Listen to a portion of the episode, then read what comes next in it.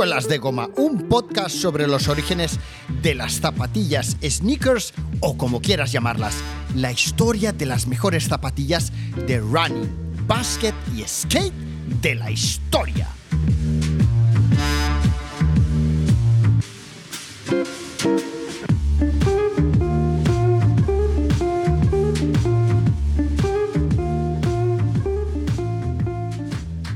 Después de la universidad y antes del comienzo de su carrera en la NBA, Michael Jordan jugó en los Juegos Olímpicos de Verano de 1984 en Los Ángeles y como promoción del equipo olímpico y de baloncesto del Team USA, Jordan participó en una sesión de fotos para el especial Olimpiadas de la revista Life, una famosa sesión realizada por el fotógrafo Co. Rent Mister.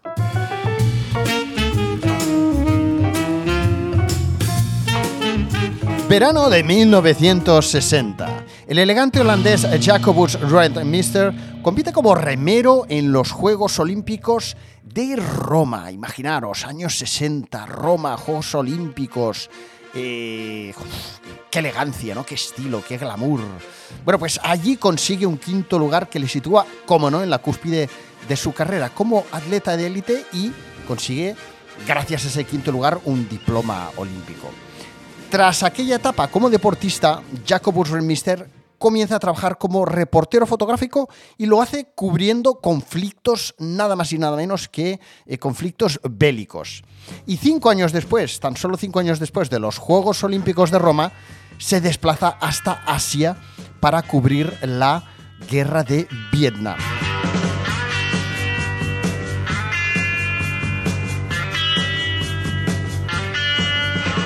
Y allí consigue fotografiar a un comandante a los mandos de un tanque. Una fotografía que si la buscáis veréis que es de formato vertical, es, digamos un retrato, se ve la cara de un, militar mirando por una mirilla, la mirilla del tanque, y la verdad es que eh, sin, querer ser, sin querer faltarle el respeto a esta fotografía tan relevante a nivel histórico y, tal, ¿no?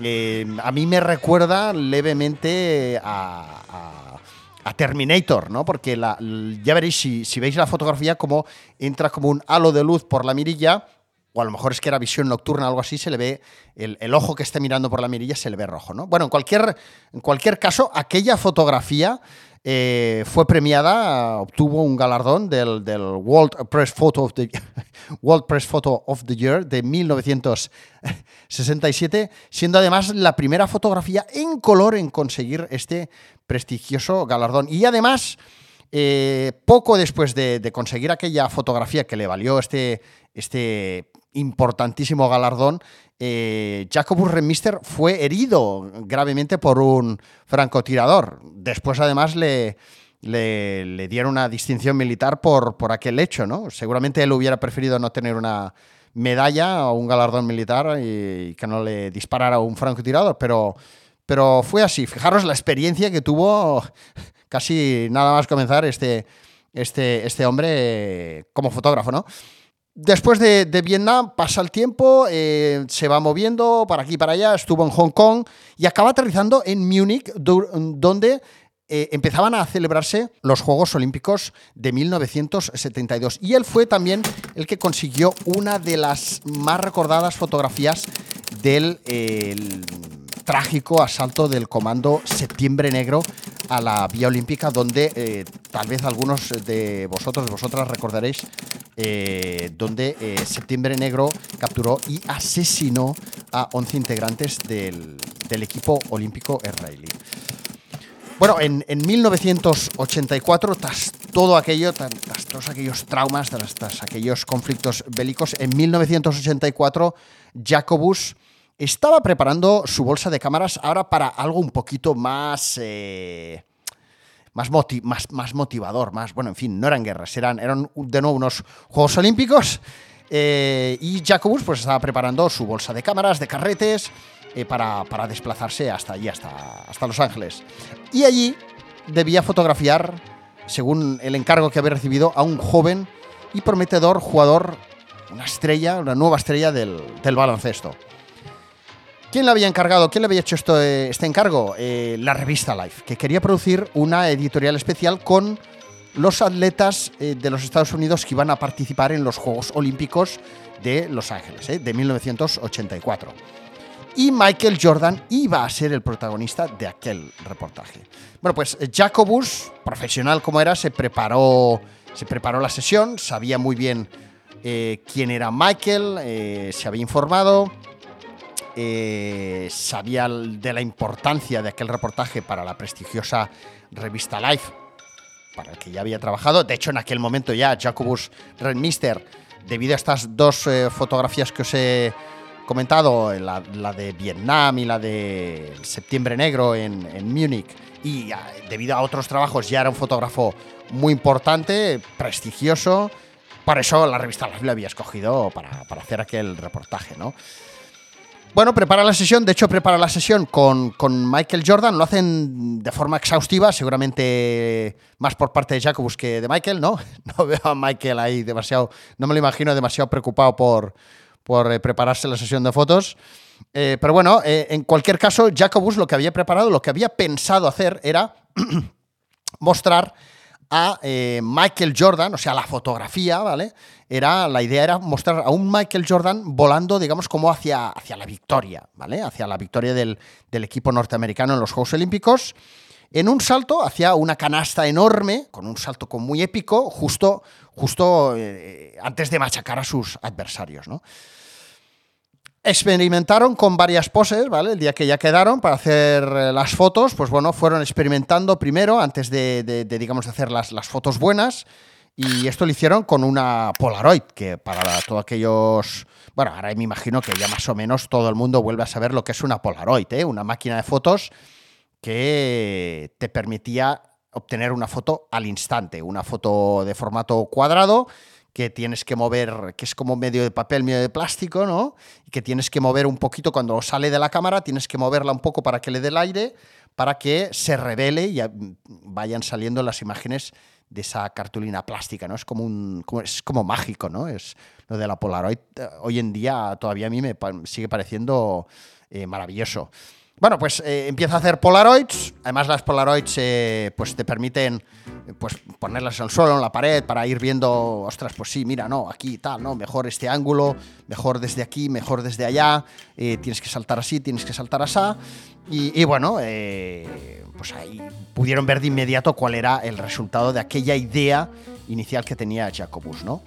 Y la fotografía que estéticamente funcionaba mejor después de haber hecho aquellas pruebas, eh, la fotografía más explosiva, la más inspiradora, era la que mostraba Jordan saltando en un movimiento sacado del mundo del ballet, ¿vale? O sea, era como un salto de, bailarín. Eh, ¿Qué tenía que hacer Jordan? Pues Jordan no tenía que saltar hacia canasta, aunque lógicamente había una canasta. Jordan lo que tenía que hacer era saltar en vertical lo más alto posible, abriendo flexiblemente las piernas con el balón sujetado por la mano izquierda. Y la mano izquierda tenía que estar en alto, ¿vale? Como si fuera a machacar, ¿vale? Probablemente, probablemente esta eh, pose eh, os empieza a sonar.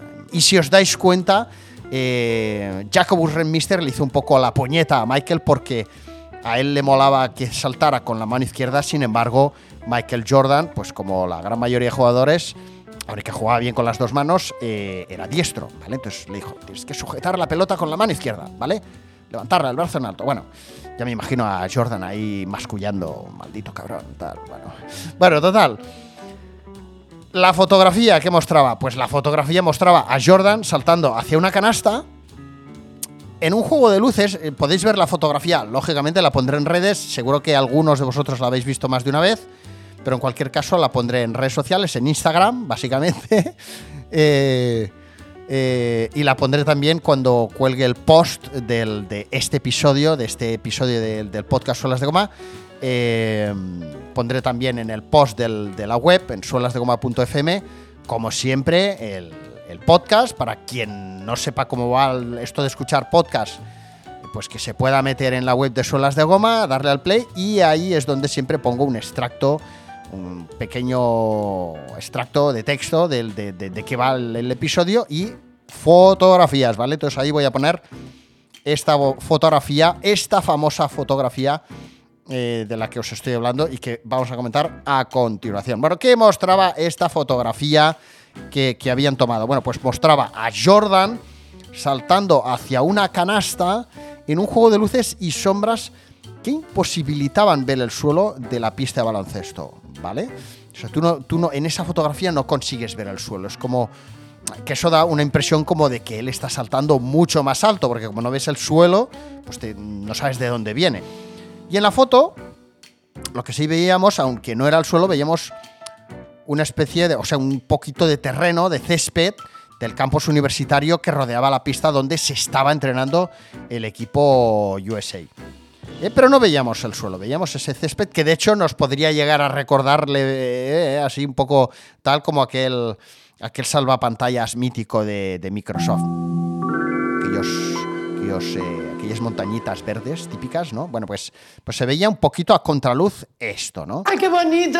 Y, y el salto, la altura, a canasta, tanto como por suelo como por la altura de la canasta, que yo creo que debe de estar trucada, daban el efecto de que Michael Jordan estaba llevando a cabo un salto, bueno, como que si viniera de, de, de, de 100 metros más allá, ¿no? Volando, uh, ¿vale? Ya sabemos que saltaba mucho, pero en esta fotografía parece que salte aún más. Eh, ¿Y cómo se ve a Michael Jordan? Pues a Michael Jordan se le ve eh, con un chándal oficial de la selección norteamericana de baloncesto y unas New Balance Court Tennis 550 blancas y grises en los pies.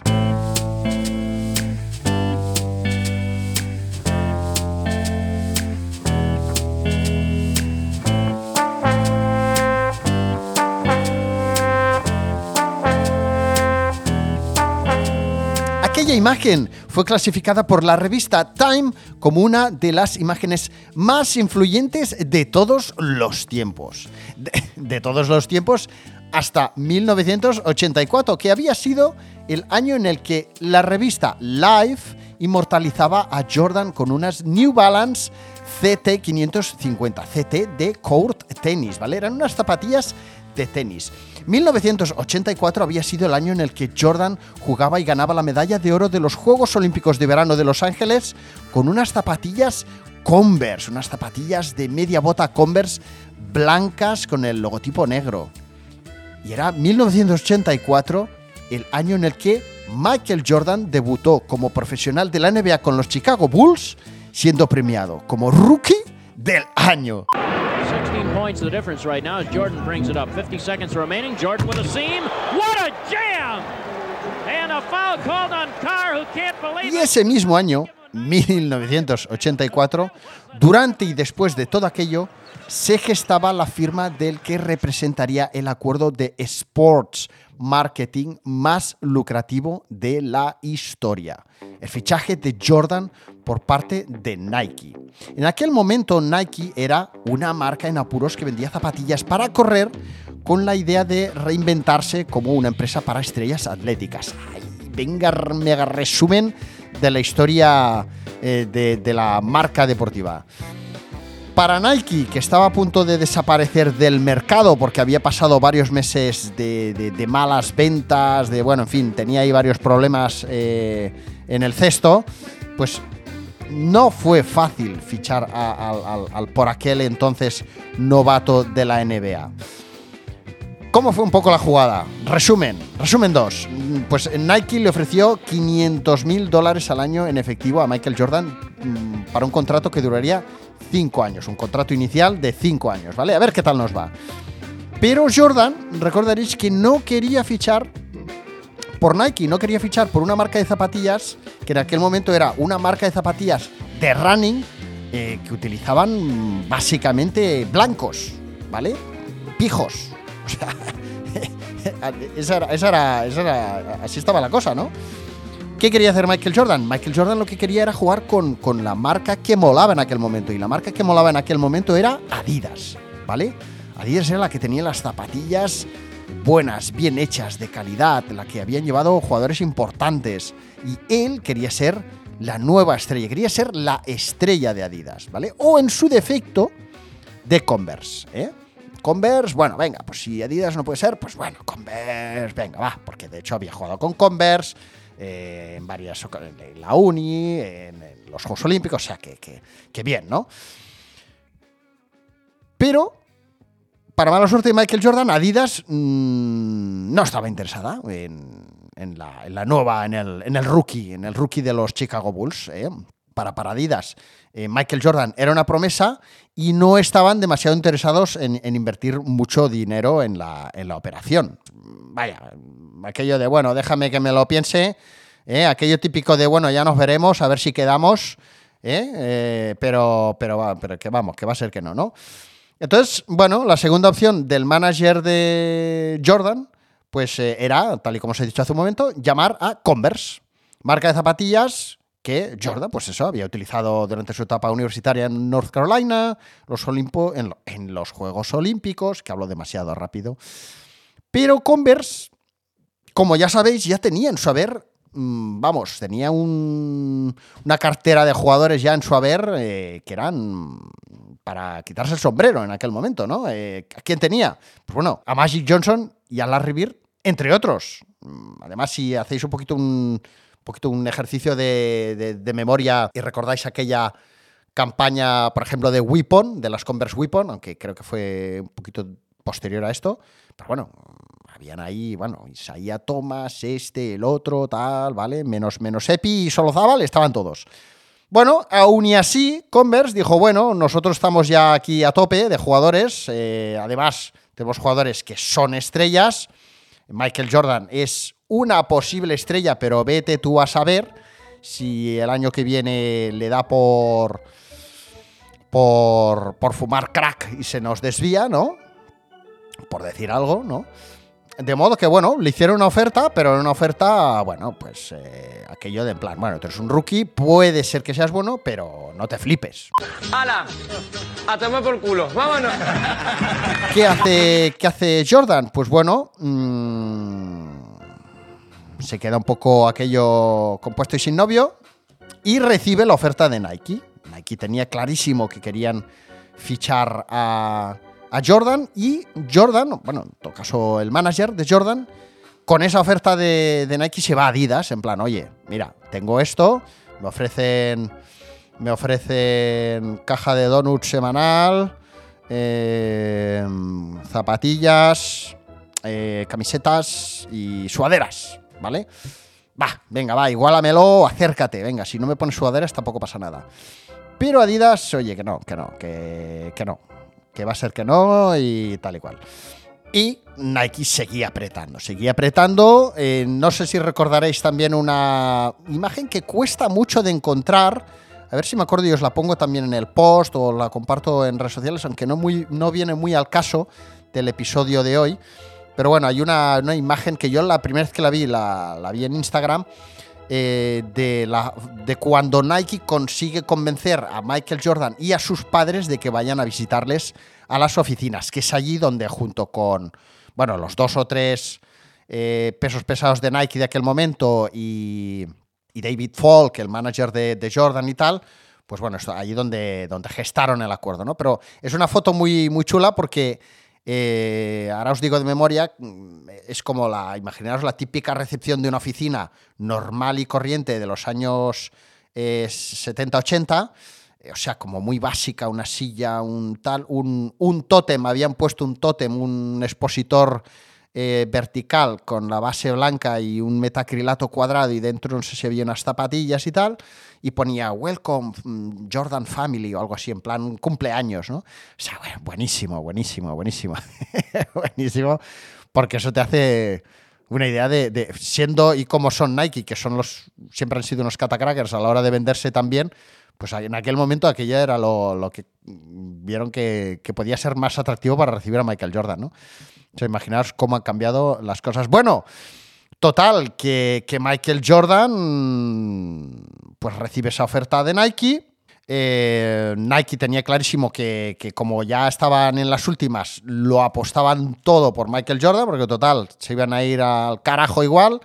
Y dicen, bueno, pues si nos vamos a ir al carajo, pues como mínimo intentemos reflotar el barco fichando a, este, a esta estrella, que según nos dice David Falk, su manager, va a ser la, la hostia, ¿no? Bueno, No entro en más detalles porque en el episodio número 42 titulado El negro de las Air Jordan, esto del negro es un poco un guiño en plan al color negro y rojo de las zapatillas y al color negro lógicamente de Michael Jordan. Bueno, pues en el episodio número 42 titulado El negro de las Air Jordan ya os expliqué con todo lujo de detalles esta historia entre Nike y Jordan. De modo que volvamos, volvamos a la famosa fotografía de Jordan saltando hacia canasta con unas New Balance Court Tennis 550.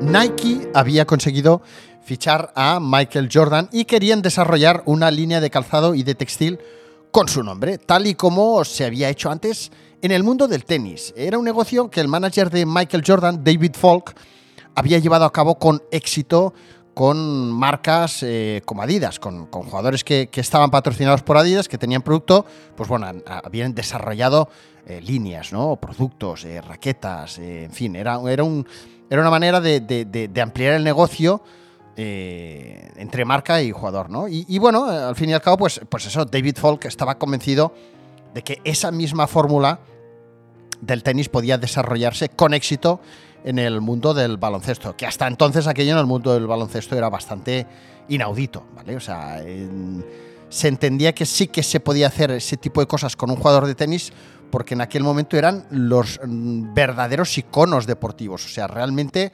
los deportistas más famosos, más importantes, más glamurosos, los, los más influencers, digamos, eran los jugadores de tenis, ¿vale? Los jugadores de básquet eran un poco más de, bueno, más, o sea, no tenían tanto rollo, digamos, ¿no? No eran tan interesantes, tan atractivos, tan eh, dentro del mundo del deporte, no se les consideraba como eh, deportistas capaces de crear, eh, de crear influencia, ¿no?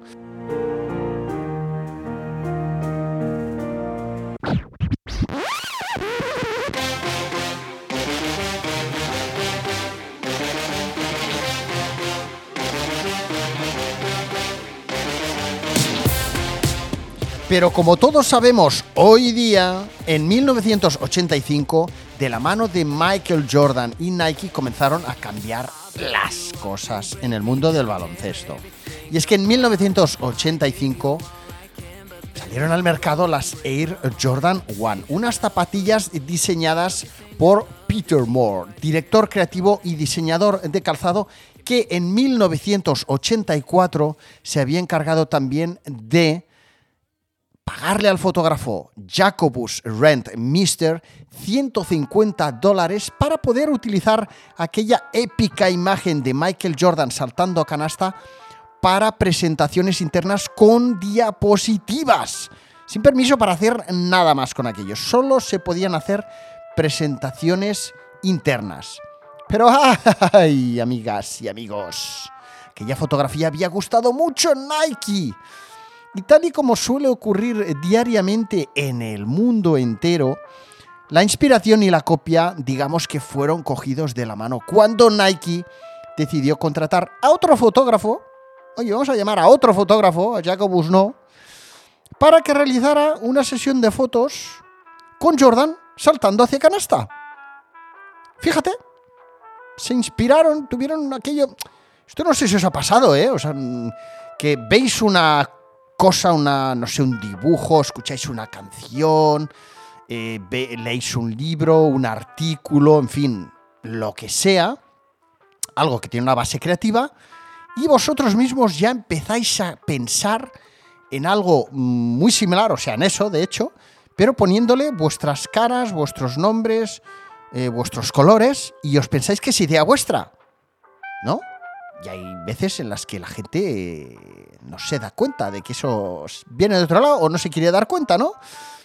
Bueno, pues resulta que hacen esa nueva sesión de fotos, pero ahora con, otro fotógrafo, que no era Jack Mister, pero ahora el fondo ya no era el bosque del campo universitario, donde inicialmente había saltado Michael Jordan, eh, había un skyline de la ciudad de Chicago, Obviamente en los pies Michael Jordan ya no llevaba unas zapatillas de tenis New Balance, las eh, 550, llevaba las nuevas Air Jordan con el logo, eso sí, al lado, eh, diseñado por Peter Moore, y eh, llevaba otra ropa, ¿vale?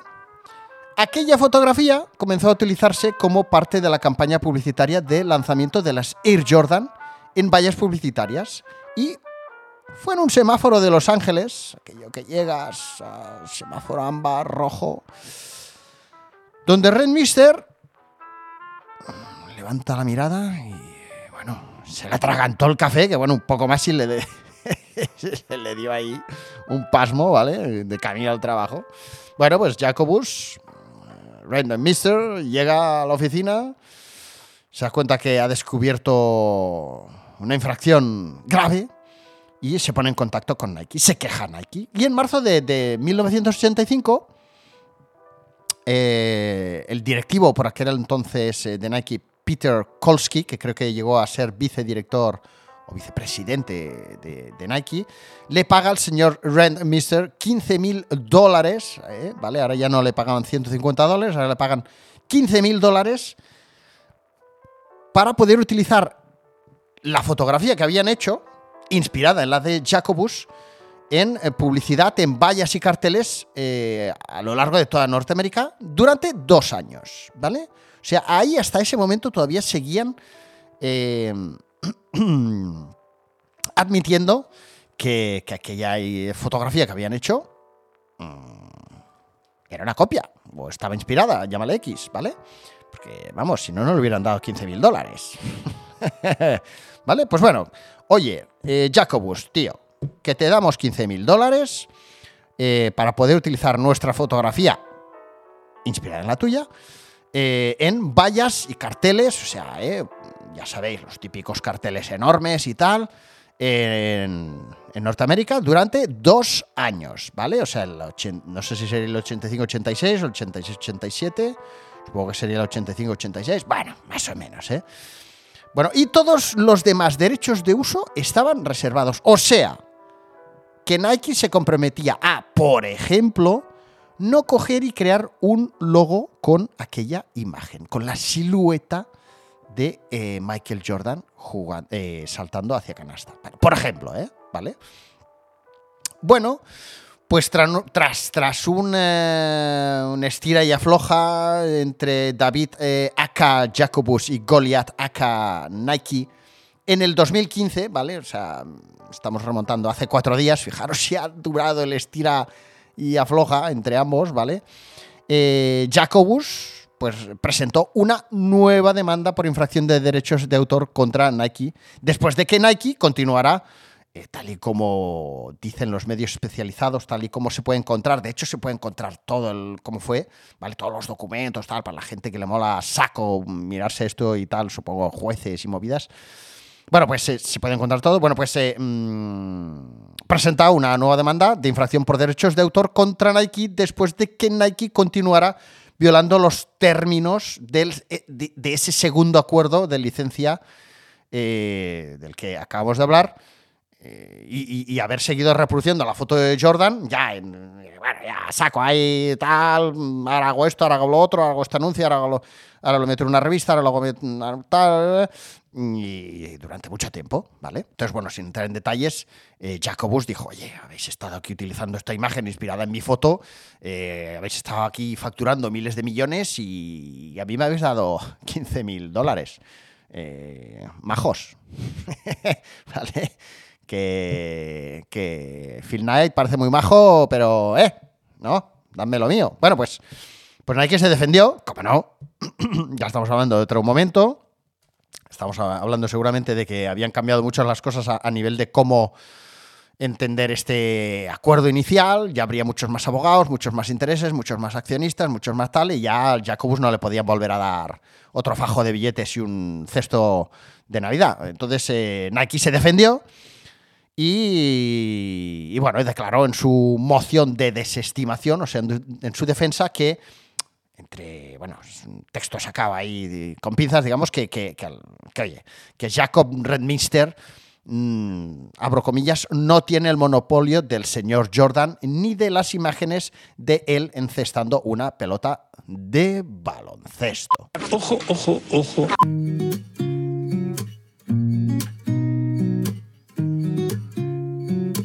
De modo que, y sin entrar en detalles sobre el desarrollo de la demanda y la victoria de Nike sobre el fotógrafo eh, que creó la imagen que acabó convirtiéndose en el logo de Jordan, queda claro que, una, la justicia, y esto lo he vivido yo, es justa según el dinero y abogados que tengas, ¿vale? Así, según tengas esto, te irá mejor o peor. Y dos, las ideas, incluso las muy creativas, difícilmente tienen segura su protección de derechos de autor. Creo que podríamos sacar estas dos conclusiones después de, de este caso, ¿no? De este caso de, del, del CSI, ¿vale? O de la doctora Fletcher. No sé si se llamaba doctora Fletcher, la investigadora. Bueno, eh, el, argumento que acabó inclinando la balanza del lado de Nike fue que la idea expresada originalmente por Jacobus Rennmister era la de un Michael Jordan en un mate que desafiaba la gravedad en una pose inspirada en el Grand Jeté de un um, bailarín. Mientras que en el caso de Nike la pose era distinta. O sea, os resumo los argumentos para no correr el peligro de que os quedéis dormidos mientras escucháis el episodio y podamos seguir avanzando hacia cosas más excitantes. ¿eh? El tema es que la silueta, lo que acabaría siendo el logotipo de Jordan, era distinto. En la silueta de la foto de Jacobus Rentmister se puede ver a Jordan saltando con unos pantalones de chándal ligeramente anchos, una mano derecha alzada y la pierna derecha ligeramente flexionada. Mientras que en la silueta de la fotografía posterior de Nike, inspirada en la fotografía en la de Jacobus, el pantalón de Michael Jordan está más ajustado, la mano derecha está extendida hacia abajo y las piernas están abiertas y rectas. Vamos, que obviamente la silueta de Jordan saltando meses después, con ropa distinta, no iba a ser calcada a la anterior. Y eso fue lo que eh, argumentó el juez en favor de Nike. O sea, aquella, creatividad, aquella idea eh, original de, Red Mister no sirvieron de nada porque como la silueta no era calcada, el, el, brazo derecho en la foto de Jacobus está un poquito levantado, en la de Nike estaba más recto hacia abajo. Como llevaba unos pantalones un poquito más anchos, un poquito más estrechos, pues la silueta también se veía diferente. Y en una, pues en el salto, Jordan estira las dos piernas, pero como ahí súper bien estiradas, la, que después ha acabado siendo el logo. Y a la de Jacobus Mister, en la primera, en la original, pues la pierna derecha está un poquito flexionada, ¿vale? Bueno, pues eso es lo que le sirvió al juez para decirle a Jacobus de, oye, se parece, pero no son iguales.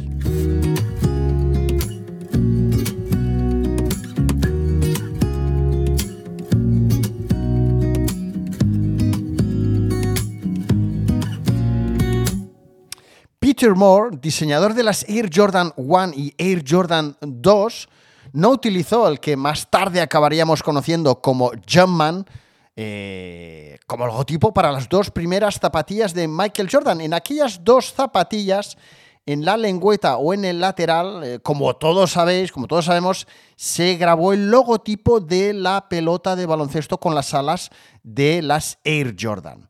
¿Vale? Un logotipo que además eh, diseñó, eh, tal y como explicaba Peter Falk, diseñó Peter Moore en cinco minutos. O sea, el nombre de Air Jordan, como sabéis, lo sacan de de la idea de decir, ostras, Nike ahora va a sacar. O sea, vamos a ver si lo explico bien. Peter Falk que intenta convencer a los de Nike de que hay que sacar una línea de textil y de calzado inspirada en Jordan, tal y como se había hecho con jugadores de tenis, tal. Vale, ok, bueno, venga, bueno, sí, no, sí, no, venga, vale.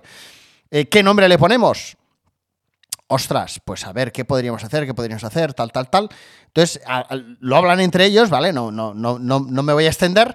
Dicen, hombre, van a sacar, Nike va a sacar ahora unas zapatillas de correr que llevan una suela, una suela con una cámara de aire, el Air, con lo cual puede ser interesante eh, incorporar ese nombre al nombre de la colección de Jordan y ponemos el nombre de Jordan, ¿vale? Y de ahí viene la colección, el nombre de, la- de las zapatillas, de la colección, de la ropa, del textil, de los accesorios, ¿no? Air Jordan. Bueno, pues ese, logotipo, tras tener ese nombre, eh, el amigo Peter Moore, el que luego acabó diseñando eh, la colección de equipment de Adidas, que ha sido de lo mejor de Adidas y tal, bueno, pues este hombre eh, diseñó el logotipo de las alas con la pelota en cinco minutos, ahí, chac, chac, chac, chac, ¿vale? Como el que hace un, ahí un grabatillo, pues el tío sacó la idea en un momento. Imaginaos qué catacracker, ¿vale? Bueno, y es que en aquel momento no estaban autorizados para utilizar, eh, no sé si tendrían la idea ya en la cabeza, porque no fue hasta la Air Jordan 3 cuando vemos por primera vez el logotipo de Jordan sacado, o sea, ese logotipo sacado de la silueta, de la fotografía, eh, la, fam- la famosa fotografía, ¿vale? Eh, pero bueno, en la, en la Air Jordan 1 y en la Air Jordan 2 no tenían permiso para utilizar, para, para crear nada con aquella fotografía, ¿vale? Con aquella fotografía que habían hecho inspirándose en la de eh, eh, Mister. Sí que utilizaron la fotografía, aún así, eh, para, para imprimirla en aquellas etiquetas cuadradas que venían colgadas de, de la zapatilla, ¿vale? Como todos sabéis, aquellas primeras Air Jordan venían con esa etiqueta con la fotografía famosa. Y es en la Air Jordan 3, diseñadas por Tinker eh, Hatfield, eh, donde vimos por primera vez en la historia cómo aquella famosa silueta se dibujaba sobre eh, lengüetas, etcétera. Y a partir de ahí las, las- las- empezamos a conocer, eh, a ver el logo en, en- muchos más lugares, ¿no? Do you know who the best the game is? Me, Mars Blackman. And I'm way above the rim, demonstrating some serious hang time. Very serious. Do you know how I get up for my game? Do you know, do you know, do you know? That's right. Air Jordan, Air Jordan, Air Jordan. Mike, what's up? Oh, m- money, money. Why you want to do that to me? Why you leave me hanging? Come on. I got it. Oh, Mike, man. That's cold, man. Con el tiempo, el logo de Jordan se ha convertido en el logo más importante, más relevante dentro de la industria del footwear e incluso del lifestyle, de la cultura sneaker, y ha servido de inspiración también, a su, a su vez, para, para los que fueron los logotipos de Shaquille O'Neal. Eh, aún y así, en el 69, 1969, ya había habido una primera, un primer logotipo de una silueta de un jugador de baloncesto que fue Jerry West, el mítico Jerry West, es, en, en una, en una de las fotografías tomadas durante uno de sus partidos disputados con, con los Lakers. eh, esa fotografía fue la que sirvió a la NBA para crear el logotipo, el famoso logotipo de la NBA, ¿vale? Jerry West fue el primero que vio cómo se creaba un logotipo de una silueta de un jugador de baloncesto. Después fue Michael Jordan, fueron los de Nike quienes se inspiraron en la fotografía tomada inicialmente por eh, nuestro estimado fotógrafo Jacobus para crear su, propia fotografía y posteriormente crear el logotipo, que eso sí que lógicamente es una muy buena idea de Nike. Eh, y después fue Shaquille O'Neal, eh, creo no dejarme a nadie más dentro de la NBA, el que creó esa silueta, ese jugador, ese, esa silueta de jugador eh, de Shaquille O'Neal machacando la canasta. Después sí que hubieron también dos, dos jugadores de béisbol muy importantes en Estados Unidos, que también, a los que también se les creó un logotipo utilizando su silueta. Y a partir de ahí, yo diría que, bueno, han habido decenas o hay decenas de logotipos de, de jugadores importantísimos.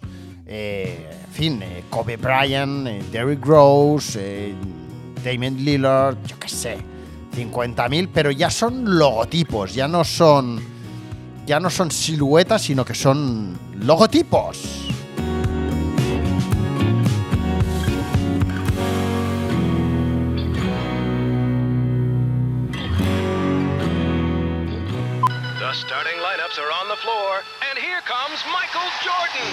Taking time out for breakfast at his regular place, McDonald's. Jordan finds the open man. He goes for two and takes possession of a delicious big breakfast and a hot Egg McMuffin. Jordan sets. He puts it up, and it's good. Jordan scrambles. He sinks it in again. Can he fit that Egg McMuffin in his game plan? Yes! Michael Jordan has carried it off! There's still plenty of time on the clock. Pero, ¿por qué Michael Jordan calzaba unas New Balance CT550 en la sesión de Jacobus Rent Mister para el especial Olimpiadas de la revista Life? Unas zapatillas de tenis blancas y grises, tristes, insulsas. ¿Por qué podemos encontrar imágenes en Google Imágenes de Jordan jugando con Converse, pero no podemos encontrar imágenes de Michael Jordan saltando a canasta jugando con las New Balance 550? ¿Es porque Nike, propietaria de la marca Jordan, no está interesada en que veamos que Michael Jordan saltaba a canasta con unas New Balance? En una imagen que a ellos les sirvió para crear el famoso logotipo de Jordan? ¿Es porque a Nike, al fin y al cabo, propietaria de la marca Converse, no ve con malos ojos que se vea a Jordan jugando con ellas, porque al fin y al cabo todo queda en casa, pero no le interesa, obviamente, que veamos a Jordan con unas zapatillas con una N? ¿Por qué nadie explica que Michael Jordan jugaba con unas New Balance CT 550? ¿Cómo puede ser que se las pusiera para saltar a canasta en aquella importante sesión de fotos para la revista Life y no hay absolutamente ninguna foto de Michael Jordan con unas New Balance en los pies. Eso sí, New Balance ha sabido aprovechar muy hábilmente el tirón de Michael Jordan tras el documental de Last Dance para ir introduciendo como marketing de guerrilla esa información sobre la historia oculta de las New Balance en los pies o a los pies de Michael Jordan. Y ahí ha rascado ventas, ¿cómo no? Pero las New Balance 550 que actualmente están a la venta no son las que llevaba Jordan durante aquella sesión de fotos. De hecho, es un modelo, el que actualmente está a la venta, el que salió por primera vez a la venta en las tiendas en 1989, cinco años después de aquel famoso shooting. Las 550 B-Ball salieron a la venta con la sana intención de competir contra modelos como, por ejemplo, las Dunk Low, ya que estamos hablando de Nike todo el rato, y las diseñó eh, las, las, eh, las 550, un mítico del footwear eh, y del footwear en New Balance, el señor Steven Smith, ¿vale? Las 550 podríamos decir que eran unas zapatillas herederas de, de modelos míticos de, New Balance, eh, zapatillas de baloncesto como las 650 o las 480, modelos que, eh, si no recuerdo mal ahora mismo, vimos a los pies de, James Worthy, por ejemplo. ¿no? Eran zapatillas de baloncesto de calidad eh, bien, correcta, media, gama media, gama media alta, ¿vale? Que salían a un precio de 45 dólares, ¿vale? O sea, era un precio competitivo. Eran unas zapatillas, unas buenas zapatillas a un precio que, bueno, ni que no dejaban de ser caras, pues bueno, eh, estaban... eh, eran accesibles, eran accesibles para aquel que buscaba unas buenas zapatillas para jugar a baloncesto o ya sabemos que, que los 80s, 90s ya la gente se compraba también ese tipo de zapatillas para vestir, para vestir casual, para ir por la calle. ¿eh? Las eh, New Balance 550, tanto las de tenis como las de básquet, nunca han sido unas zapatillas demasiado transpirables, ya que la puntera de piel que tienen es una puntera de piel de aquellas eh, sin agujeros, sin transpiración, y, y es toda de piel, no hay, no hay nada de mesh, con lo cual ahí la transpiración eh, brilla por su ausencia, ¿vale? No tiene paneles de mesh, no tiene nada. eh, son resistentes, pero son muy calurosas. Y desgraciadamente os puedo decir que en uno de estos paseos, rutas, shopping, sneaker stores, ruta de Sneaker Stores Barcelona que me hice hace poco, eh, encontré unas en Food Looker, Portal del Ángel, blancas y grises, cosa que me extrañó muchísimo. Precio venta público 130 euros. No me las quedé porque no era mi número. Me iban o muy pequeñas o muy grandes. Y si no, yo si no me las pongo, o sea, yo las quiero para ponérmelas, con lo cual, como o me iban muy grandes o me iban muy apretadas, no me las quedé. De hecho, se las quedó una persona inmediatamente después de mí. O sea que, que aunque las hubiera querido ya, me las llevaron. Em, y después encontré unas también en eh, Food District, expuestas allí, ¿vale? Eh, y como que he tenido la enorme suerte de tenerlas entre mis manos, digo enorme suerte porque encontrarlas a la venta online es como un milagro, os puedo decir que me decepcionaron, porque la, la calidad de estas zapatillas hoy día deja mucho que desear, la verdad. Es una piel. eh, y con algunas partes en mesh también un poco. eh, con lo cual no están a la altura de lo que debería de ser. O sea, si tenemos que ahora una vez más comprarnos la edición limitada de la edición limitada para tener una calidad superior, que no lo sé porque no las he tenido en la mano, mal me parece, ¿vale? Más y teniendo en cuenta que el precio de venta público son 130 euros y la calidad de las zapatillas que yo tuve en la mano bien podrían ser de 90 o 100 euros. Pero bueno, yo solo me he dedicado 20 años a esto. Espero... eh, no, vaya, me puedo equivocar. Bueno, a, ver, las New Balance 550, ya para ir acabando, eh, pues como antecesoras en aquellos momentos o como mm, compañeras de viaje tenían a, a zapatillas, a modelos de zapatillas de, de marcas como Adidas, Reebok, Avia, Converse, por ejemplo, y todas eran mayoritariamente blancas. De hecho, ahí fue Nike con Jordan, todos sabemos, los que irrumpieron y dijeron, pues nosotros ahora vamos a meter rojo y negro y tal y cual y cual, ¿no? Pero en aquel momento, bueno, pues eh, todas aquellas zapatillas de aquella época eran, eran como muy sosas, ¿no? Y, y tal vez probablemente por eso, porque eran sosas, porque eran discretas, porque eran blancas con el logotipo gris clarito, tal, tal, tal, y porque las que Jordan tenía en aquel momento en sus pies eran las de piel buena, seguramente. Y sí que es cierto que todo este tipo de zapatillas de tenis, tipo Adidas, ahora no me saldrá el nombre, pero bueno, tipo zapatillas de tenis con la suela ligeramente más gruesa detrás, con un tipo de goma blandita, mm, bastante cómoda, eh, pues bueno, seguramente por todo ese tipo de, de características, discreción, comodidad, buena piel, suela cómoda, confortable, ancha, tal, tal, tal, eh, por esas características era por las que Michael Jordan en aquel momento llevaba New Balance. Y además podría ser también que las estuviera llevando durante aquellos días porque no, eran, no era una de las marcas que a lo mejor podía hacer enfadar a Adidas o Converse o Nike en aquel momento en el que David Falk estaba negociando un contrato para su jugador estrella, ¿no?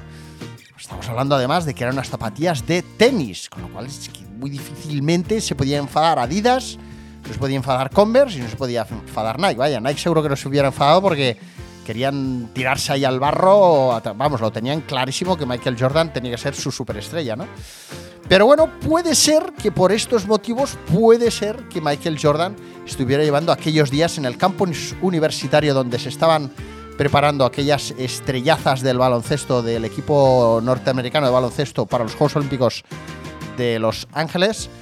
Puede ser que por aquel motivo Michael llevara aquellas zapatillas en sus pies. Lo que es seguro es que, número uno, hago otra vez como antes, un número uno, un número dos. Número uno, el logotipo de, de Jordan está inspirado en la fotografía que hizo el fotógrafo del que hemos estado hablando hoy en este episodio. Y número dos, eh, no es necesario que nos fijemos en las ediciones de Aimee León con New Balance para buscar eh, estas maravillosas zapatillas, estas eh, B-Ball 550 del 80 y pico, que estaban mm, inspiradas en otros modelos de baloncesto, pero que sin embargo se parecen muchísimo a aquellas CT eh, Court Tennis que llevaba Jordan eh, en los pies eh, durante aquella famosa sesión de fotos. O sea que bueno, espero haberos eh, alumbrado, iluminado, entretenido con esta curiosa historia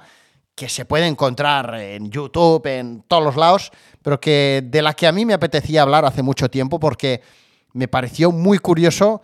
me imagino que como a todos los que le pasó por primera vez, o a ti, o que te ha pasado ahora escuchando este episodio, ver cómo Michael Jordan llevaba New Balance, llevaba New Balance en una foto tan importante e intentar averiguar el por qué ahora estas zapatillas eh, tenían tanto interés por parte de, una serie de personas que a mí me llamaban la atención, ¿no? Y por qué se estaban eh, lanzando al mercado estas zapatillas, ¿no?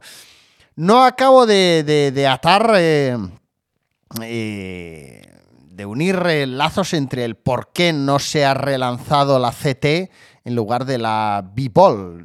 Cierto es que las dos son 550, en fin, algo hay por ahí que yo me he perdido. Seguro que alguna de vosotras o vosotros lo sabe y me lo puede contar en Instagram o dejando su comentario en Twitter o en el blog o, en fin, enviándome un audio por Instagram, lo que queráis, ¿vale? Pero si me he dejado algo, como siempre, oye, súper feliz de que me lo contéis, de que me ayudéis a seguir disfrutando y aprendiendo de la cultura sneaker con todos vosotros. Recordaros que si os gusta Jordan, tengo a la venta el pack eh, Tribute Jordan, donde podéis conseguir una cajita con eh, parches, con cuatro parches, con stickers, con un podcast, con un mini póster dedicado a ocho de los mejores momentos de la carrera deportiva de Michael Jordan y que también podéis adquirir esos parches en un formato mucho más pequeño, mucho más económico, que son solo los cuatro parches, sin los stickers, sin el póster, sin bla, bla, bla, ¿vale?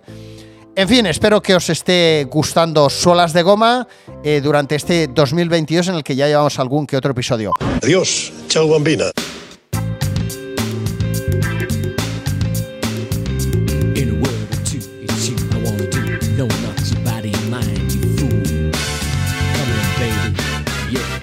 You sexy motherfucker.